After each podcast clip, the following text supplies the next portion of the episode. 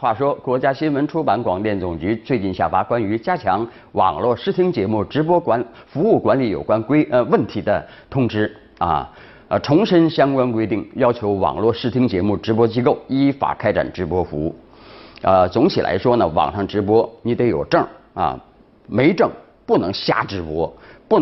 不把证办下来，几乎一切直播都是非非法的啊！就算是你有证了啊，你也不能太低俗、太奢靡、太拜金，也不能假装不小心的打擦边球。哎呀，扣子开了那不行哈！那最后一句啊，未经批准，任何机构和个人不得在互联网上使用电视台、广播电台、电台、TV 等广播电视专有名称开展业务。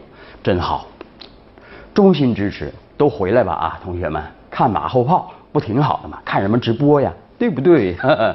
我在想啊，是不是咱高端大气上档次、合法依规又听话的这个电视台，能不能把观众打赏这个功能给引进来呢？所以说严管，什么叫严管呢？就得办证，没证你就寸步难行。你看网约车不是合法了吗？对不对？你解解开绑手脚的绳扣，那绳子不是扔了，改挂你脖子上了，松松着点儿啊。新规定出来了。一是司机要考试，考完试要办证，又要办证啊；二是要加强监管，呃，要像管理的士司机一样管理网约车司机啊。比如说你拒载要罚款，罚两千那么多啊。所以你看啊，所谓行业监管的三大法宝啊，就是考试、办证加罚款啊。这三板斧下去，哎，结果又如何呢？那今年以来呀。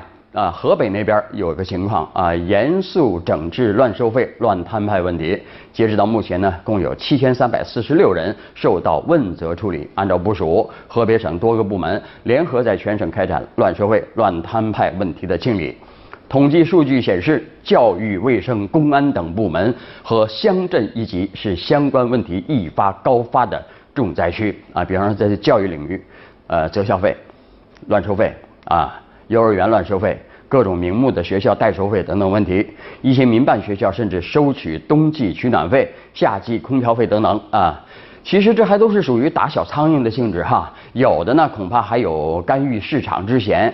嗯，是不是应该再查查考试费、办证费这些名堂多、内幕深，还有那个呃收费啊、罚款什么的呢？对吧？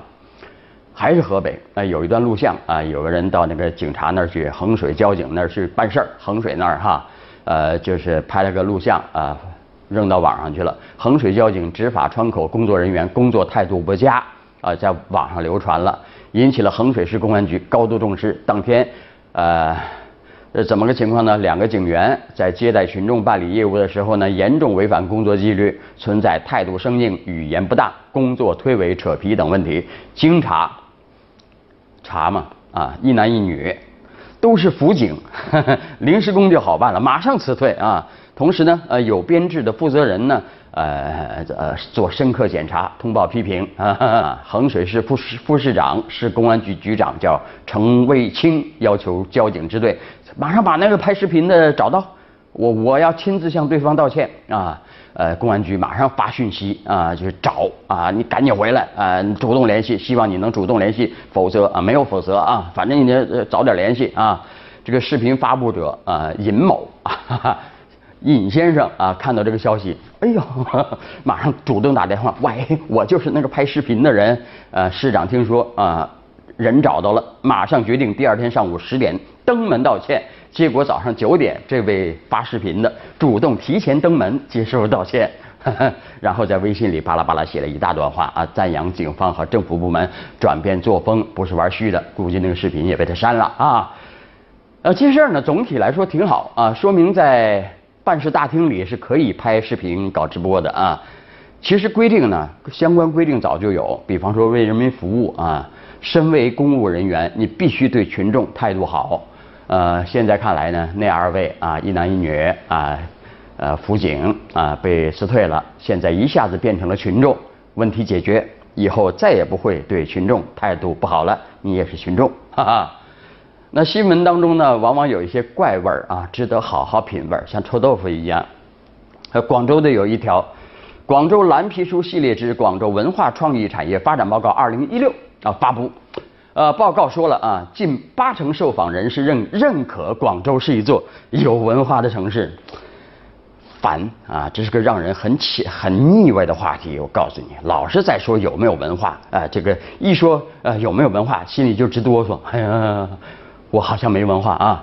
文化这个东西啊，就中国人来说可自信了，动不动就是上下五千年啊。但是大一统的文化观念呢是深入骨髓，而且中国文化呢自古以来都与政治有关，与权力相连，比较排斥多元化啊。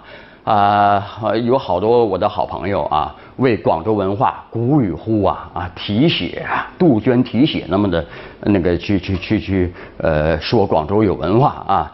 这些朋友们千方百计也是千方百计的要呃要求证，其实我们我的广州呃门阀也是跟大一统一脉相承的，这怎么比嘛？啊，你再怎么努力，我告诉你。你也比比不过皇城根儿底下的小百姓卖臭豆腐的啊，比他的悟性高，他们的思维、他们的思想都跟皇上一样啊，连得近呐啊，所以说，只有承认文化之多元啊，才能怎么着呢？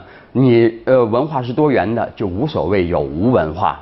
我举个例子，好像没听说欧洲啊哪个国家没文化啊，但是呢，其中有几个国家啊。居然还有海盗文化，这在咱中国是不可能的啊！海盗是坏人来的，怎么能算文化呢？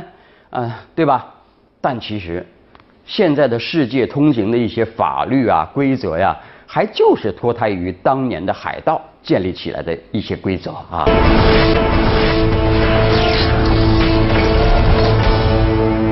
好，我们来看啊，备受社会关注的呃这个武汉汉阳区高空抛物导致一个女婴啊伤残索赔案，最近二审宣判，法院终审驳回上诉业主的诉求，维持业主共同补偿这个小小孩子三十六万多元的一审原判。呃，这个事儿大家看新闻都知道了啊，高空抛物嘛，然后呢把孩子给砸砸伤了，然后呢谁呀找不到，没人没人承认，怎么办？连坐啊，从上到下一串邻居共同承担这个赔偿啊，这也是嗯，懂法的人都知道有相关的规定啊。呃，我们来看看《武汉晚报》有个评论：高空抛物判共赔，能否唤醒公德心？评论说啊，高空抛物这个顽疾的存在呢，呃，这个带来了巨大的社会风险，也让权利保护变得极不确定啊。大多数情况下都是基于没有证据，最后不了了之。维权成本的巨大，也让人有了望我而生畏的畏难情绪。也正是侥幸与畏难的同时并存，才使得高空抛物现象屡禁不止。如果找不到具体的侵权人士呢，实行整栋楼判赔的，有着明确的法律依据。不过要接受这个法定原则和呃责任规则呢，还需要一个较长时间的普法过程啊，在社会的认同度和接受度上，与实际要求还有很大难度。啊，高空扔东西判共赔，能不能唤醒公德心呢？除了道德的教化和法律的惩戒，还需要简化而快捷的程序作为保障啊。法律应该有两个最基本的目标：一是保护个人的权利不受伤害；二是实现最基本的公平原则啊。从基于防范侵权和保护权利的双重要求出发呢，对无因之主的高空抛物行为实行可能加害的建筑使用人给予补偿啊，才能最大程度保护被侵权者的权利，同时又可以通。过责任连带的方式呢，强化每个人的公共法律责任，从而有利于彼此的监督与促进。这是理论上说的啊。就现实来看呢，要让高空抛物邻里连坐的基本原则得到落实，还存在很大的心理障碍和程序困境。一方面，很多人对邻里连坐的正当性和公平性心存疑虑；另外一方面，既有的法律效率和执行力度，使得维权成本都相当昂贵。啊，所以说呢，我们说每个人都是都有自私性，也都有自私的一面。法律不但要遵循弱者保护的基本原则，还应该有如何保护的程序设计和效率保障。如果维权成为一件代价高昂的事儿，那么侵权的冲动也就难以遏制了啊。从这一点来说呢，如何实现换位思考，呃，并由自利向他利的利益呃呃利益取向转变，需要具备道德与法律的双重维度啊。再来看最近呢。针对网传九月起上海市楼盘将实行购房信贷新政的谣言啊，上海市住建委进行了紧急辟谣，公安局马上抓人，抓了七个啊恶意编造、散布谣言的涉案人员。网信办还依法关闭了五个微信公众号。我们来看《京华时报》有篇评论：告别政策市，铲除房产谣言土壤。这些年呢？不仅上海一个地方啊，一些房地产中介为了冲业绩，诱导购房者迅速出手，无所不用其极啊。值得玩味的是，与其他谣言相比，为什么房贷新政谣言杀伤力如此之大？许多人往往深信不疑呢？除了一些房地产中介啊，这个呃利用具备一定公信力的新媒体平台进行传播之外呢，还与政策习惯呢、公众心理有关。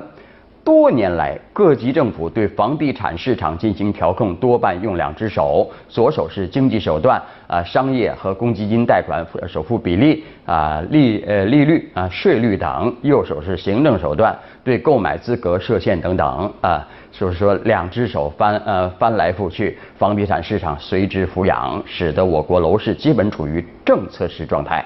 在这个现实下呢，作为购房者，抓住政策就等于抓住了机遇，对吧？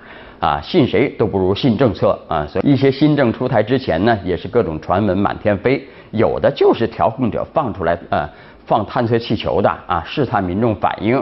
等到新政真出台了啊，不信的人呢，有可能就吃大亏。鉴于民众的这种非理性行为对房地产市场是一个利好啊，你相信这些谣言对我有好处啊啊？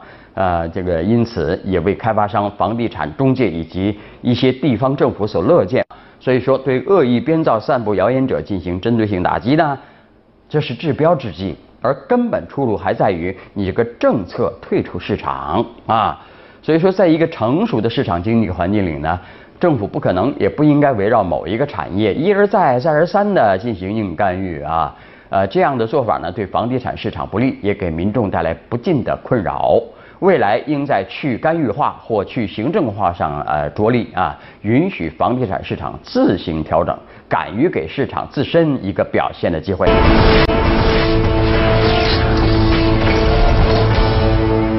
交通运输部啊。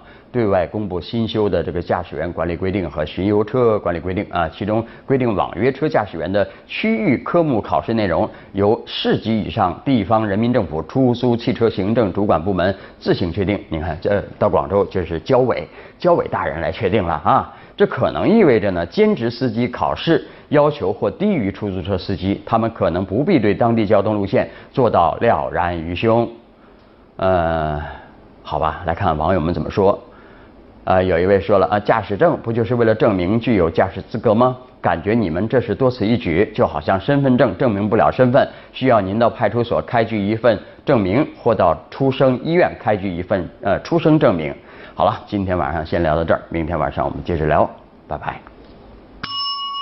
且听风吟为你，为你，当离别时，歌如狂流转四季。问你，问你，南去何？